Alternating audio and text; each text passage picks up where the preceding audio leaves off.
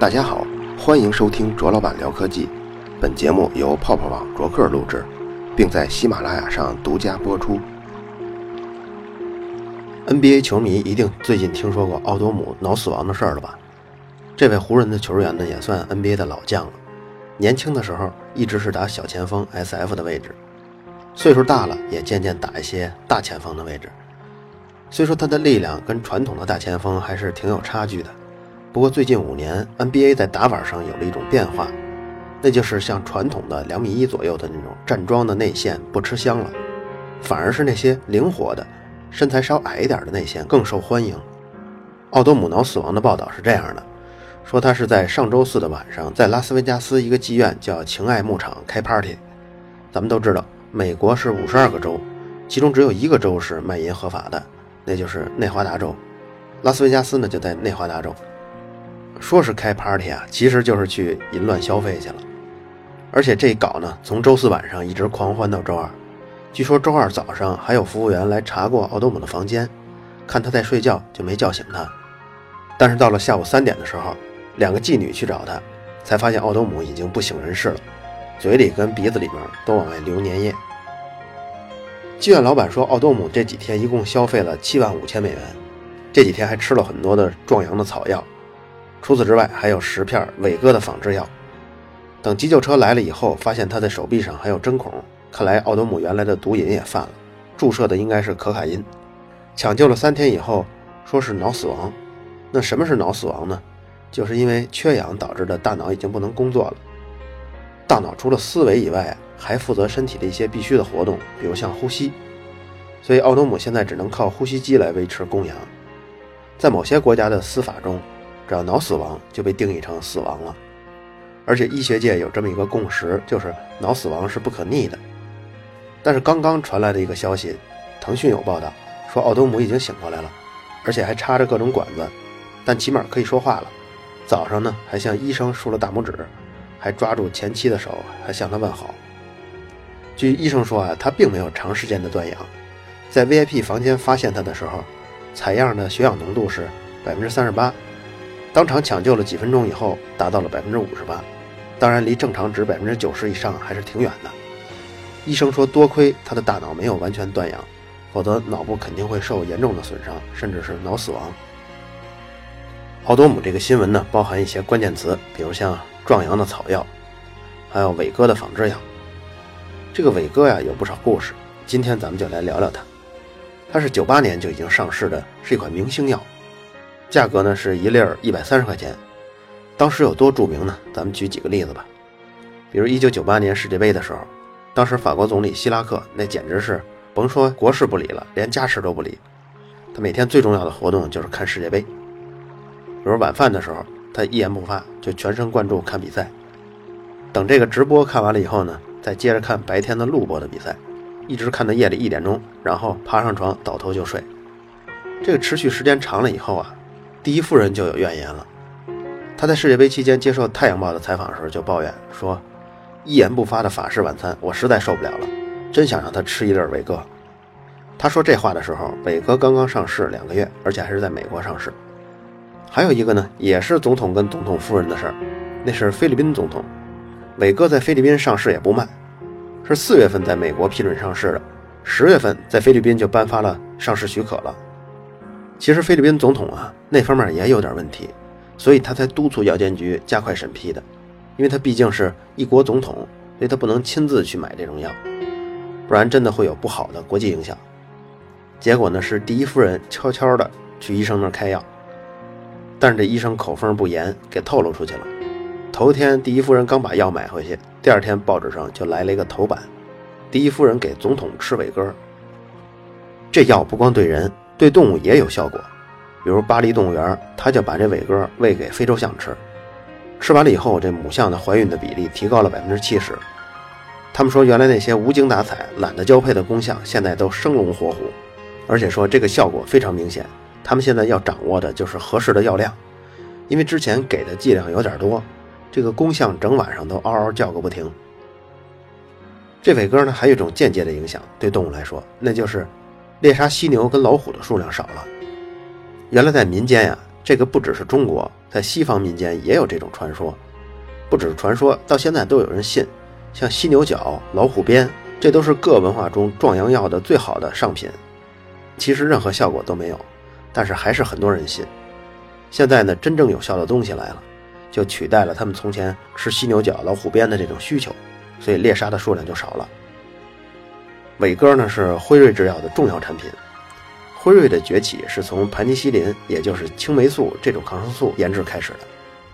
最早的青霉素在一九二八年就已经上市了，但是那会儿的青霉素药效很不稳定，直到十三年后，辉瑞才用了柠檬酸化合物把这个青霉素的药效给稳定住。像美军参加二战的士兵的急救包里，人人都有一份辉瑞的青霉素 G。听咱们这节目啊。听众大部分都很年轻，估计现在谁都没有这方面的问题。当然我也没有，我也没吃过。不过从知乎上大家体验的效果来看，这个药能达到一种什么作用呢？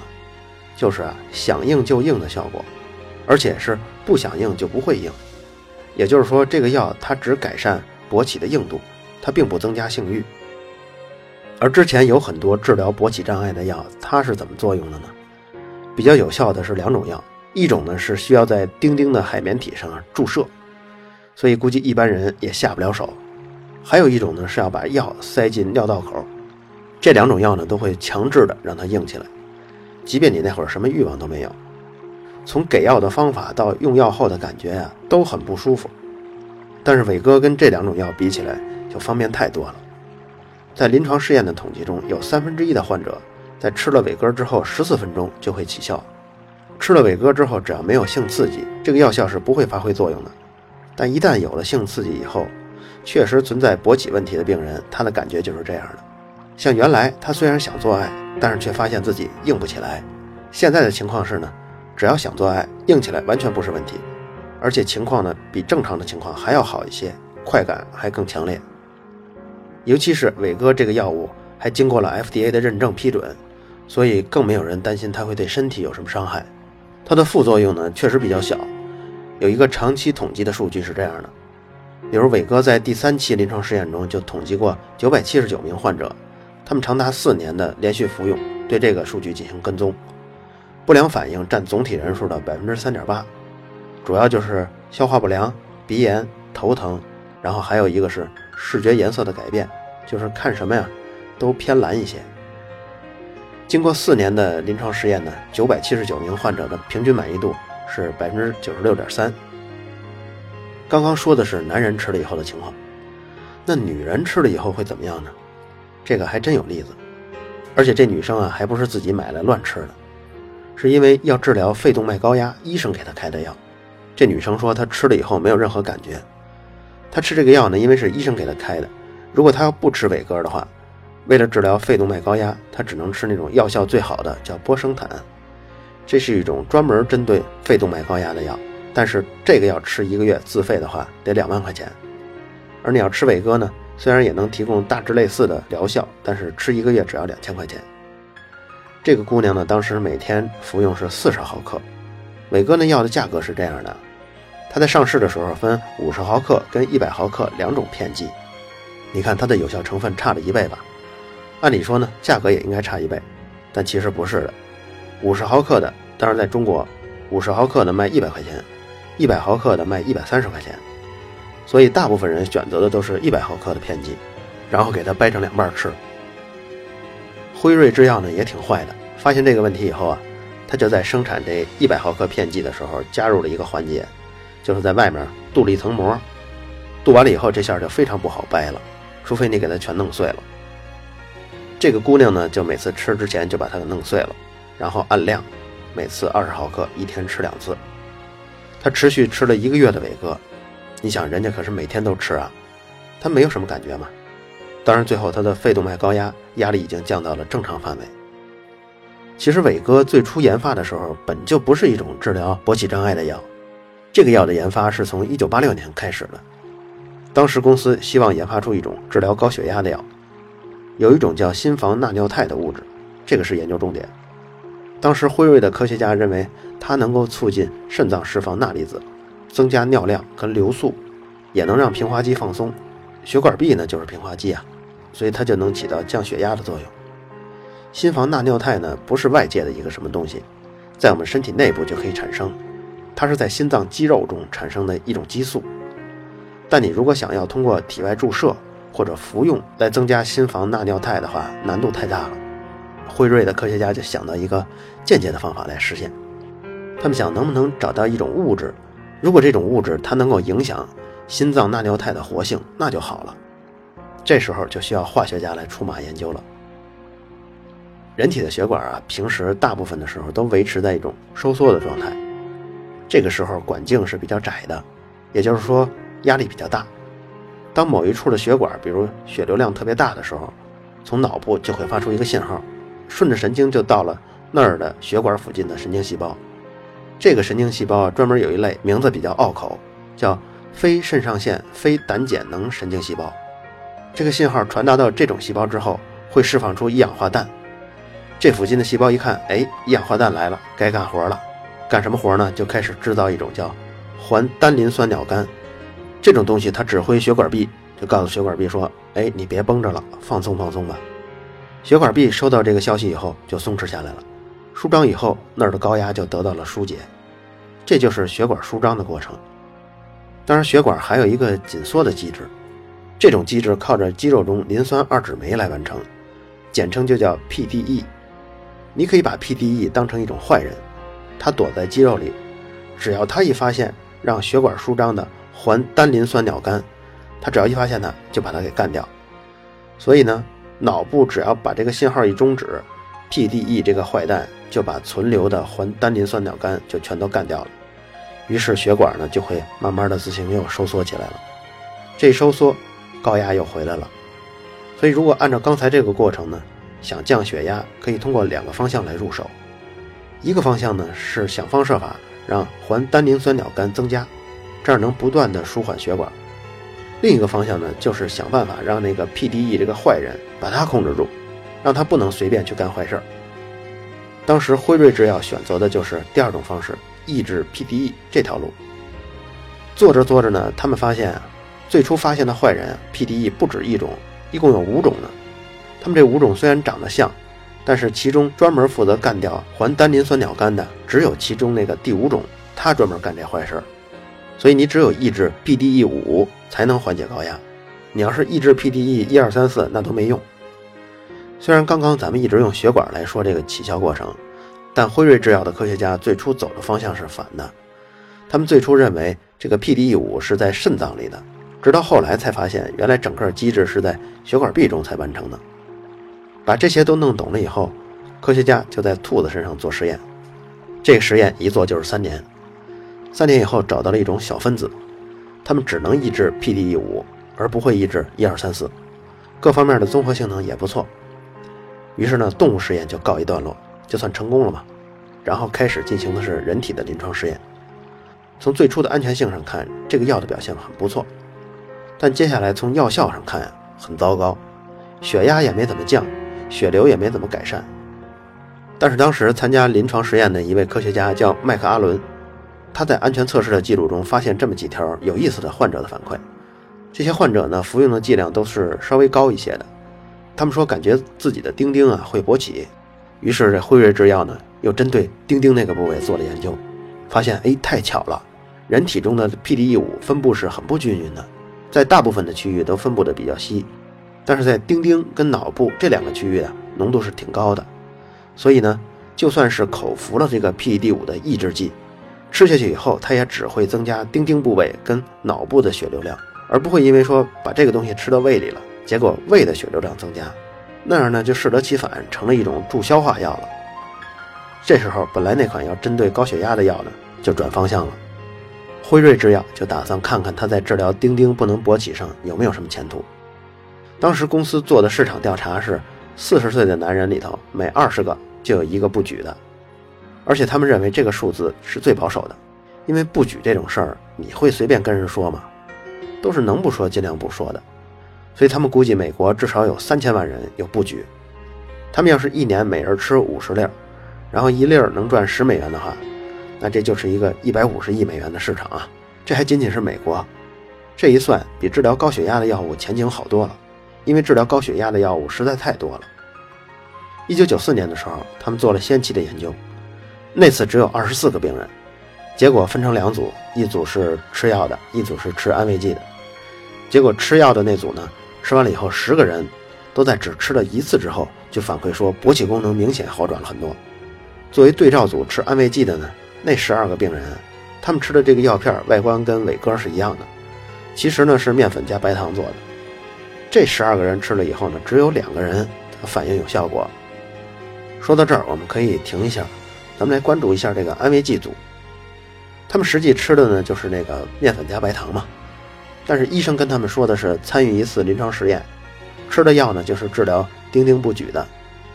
虽然有六分之五的人吃了安慰剂是无效的，但是咱们要着眼那六分之一，他们可是有效的。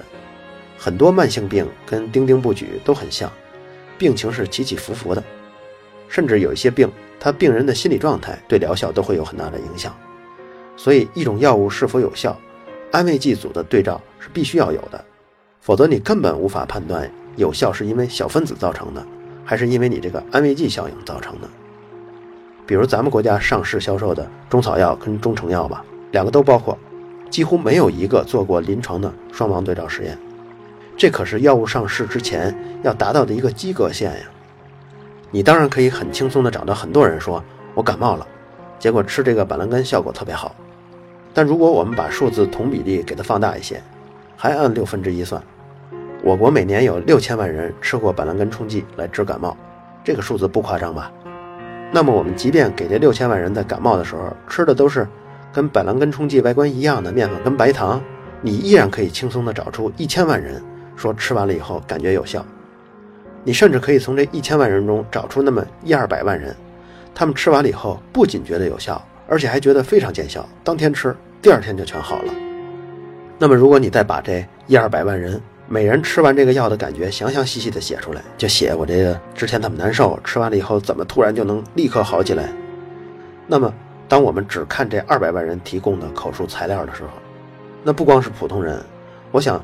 就算接受过科学训练的人都会觉得，我靠，这药太有前途了，效果太明显了吧？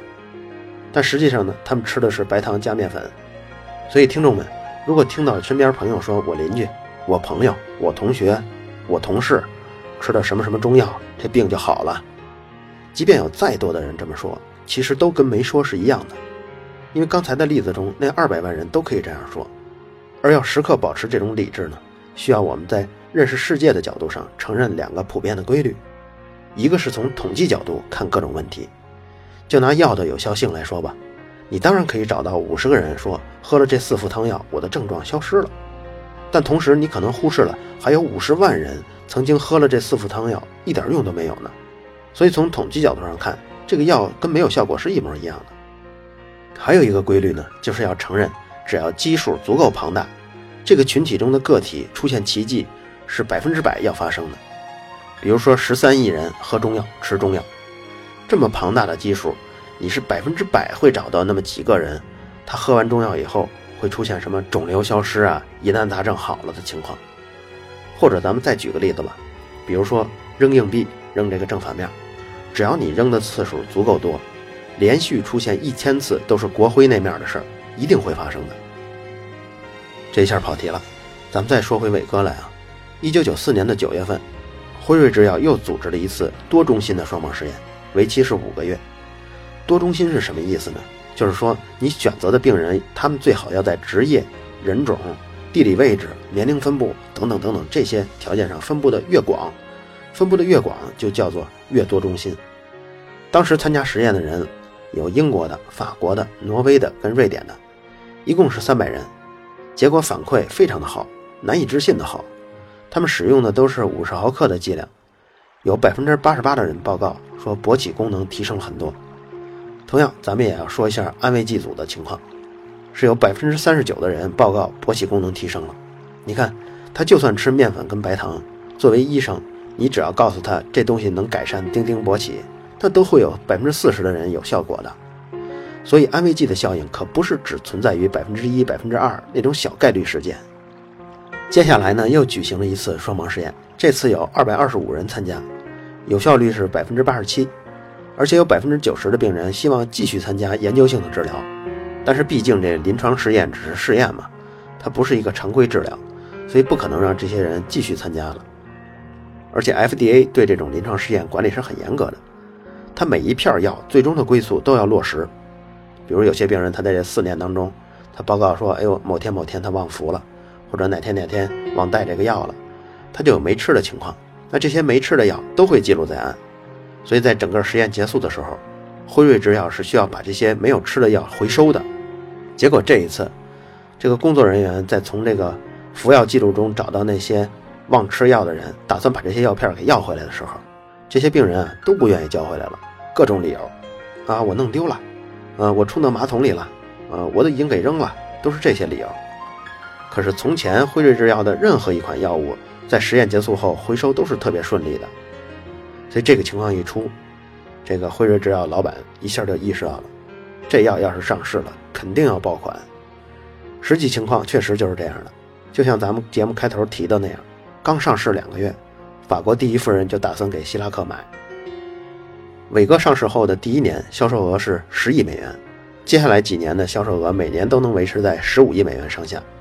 很多人都管它叫蓝色小药丸，其实呢，它是蓝色的菱形的小药片儿为什么做成蓝色呢？现代的药物啊，有一个惯例，一般来说，消炎药用的都是白色的，可能是因为看起来干干净净吧。营养类的药物呢，补药呢，一般用的红色、褐色或者咖啡色。这个呢，也可以看看善存片。像镇静、安眠、降血压的药，一般都是蓝色或者是绿色的，就是为了让这个心脏病人啊或高血压病人、失眠的病人看了药以后也觉得安心。像伟哥，它就是蓝色的药。可能是跟他最初研发药的时候，本来是要治疗高血压的，可能跟这个原因有关系。儿童药呢，大多数看起来都是花花绿绿的，看起来就特别像糖果，这可能就是为了让他们吃药的时候省点心。刚才提到这个药片是菱形的，这个在加工当中啊，工艺也略复杂，因为菱形的药物在这个棱角处，它受力容易不均，容易开裂，对工艺的要求就比那些圆片的要高很多。不过这药可是卖一百二十八块钱一粒儿啊，所以做的与众不同也是应该的。这款药到了去年七月份，中国的专利就过期了。只要过期了，中国的制药厂就可以做仿制药。去年有很多媒体都报道说，辉瑞要大幅的给伟哥降价，可能能降到三四十块钱。但是，一年过去了，到现在为止，这药还是一百二十八块钱一粒儿呢，根本就没降。主要原因啊，就是这个药仿制难度比较高。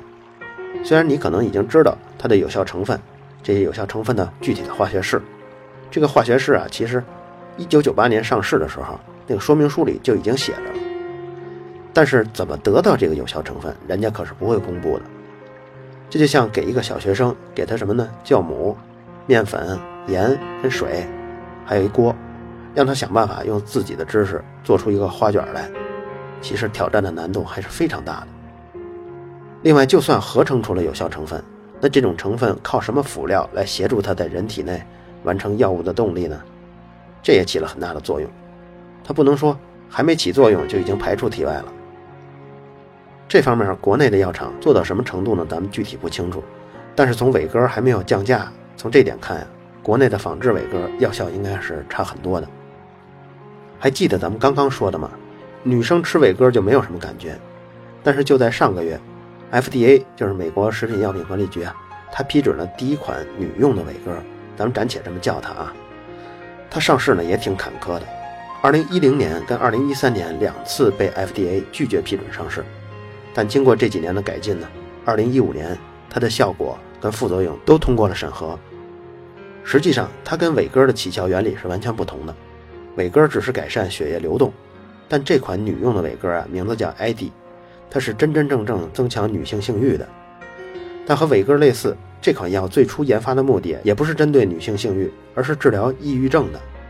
但在后来的严密的临床统计，从这个数据中发现，它对改善女性的性欲低下效果不错。和服用伟哥不同，伟哥吃了以后大多都在十几分钟就有改善了，但这种女用的伟哥每天都需要服用，而且要持续几周服用才会有药效。这种药不会让女生。产生那种过度的需求，变成一个大玉女。这个药片是粉色的，估计也是药厂希望能撩拨女性的原始本能吧。到现在为止，通过 FDA 认证的药物中，还没有一款是男性使用的那种催情药，就增加性欲的。但是目前有一些药企觉得催产素是一个不错的方向。初步的研究看，这个催产素能提高人们不光是男人啊，女人也包括，能大幅的提高人们性唤起的水平。如果您刚刚听了那个伟哥的研发故事，您就会知道，假若真的是催产素能够经过重重的认证，药效是肯定的，副作用是足够小的，那催产素离上市至少也需要五六年，至多呢十几年也可能。能通过 FDA 认证的上市的药，从来就没有哪个能够轻松过关的。从申请研发到批准上市，平均需要花十一年、十亿美元的研发费用，而且上市之后还要持续监控不良反应，一旦出问题就要停售。而这些过程在我国的中药、中成药是不存在的，所以反对中医的人大都建议身边的亲朋好友不要吃任何中药，原因就在于此：它安全不安全咱们另说，因为没有人验证结论，起码它没有经过严格的安全性测试。那么壮阳药怎么样呢？自古啊就有很多很多种，它们大都都是以外形来臆想它有一种壮阳的功能，尤其是各种动物的鞭做成的东西，其实根本就不管用。但自从1998年伟哥上市以后，市场上的壮阳药就纷纷偷加了这种有效成分，就是把从前骗人的东西里啊加一些伟哥的粉末。比如广州药监局在2004年抽查的补肾壮阳的中成药里头。那次抽查一共五十六种药品，其中偷加伟哥的十六种，而且还有九种偷加的量是巨大的，超过了一百毫克，最高的甚至加到了一百八十二毫克。伟哥吃多了以后会造成血压的骤降，严重的呢会造成死亡。比如像奥多姆的报道中，妓院老板说他吃了十片的伟哥仿制药，当然美国的制药水平肯定是比咱们更高了，但三天里吃了这么多的药。而且还吃了声称是可以壮阳的草药，估计也是有类似舒张血管的作用，这就造成了奥多姆的血压下降、昏迷和供氧不足。幸好是因为他的身体素质强，而且还是强于绝大部分的专业运动员，否则这么一搞，真的就见阎王了。在录制的最后阶段，著名的篮球评论员苏群发了条微博，说奥多姆已经苏醒了，并且摆脱了呼吸机，开始自主呼吸。但仍处于危险期。虽然这一切都是真的，但我还是希望这是一场玩大了的真人秀。然后奥多姆顽强地站起来，戒掉了毒瘾，钞票捐给了希望工程，成功的重返 NBA，和科比携手再拿一次总冠军。如此惊险的真人秀，奥多姆成为新版的美国英雄。这期节目最后呢，我们把之前说的抽奖送书的听众选出来。一个是喜马拉雅平台的打释迦摩尼屁屁，一个是新浪微博上的人人都是梦想家 V。祝贺你们获得了《大象如何站在铅笔上》这本书，请你们尽快的把快递地址私信给我。好了，以上就是本期卓老板聊科技，在同名的微博和微信公众号历史消息中，还有其他更精彩的内容，期待您的关注。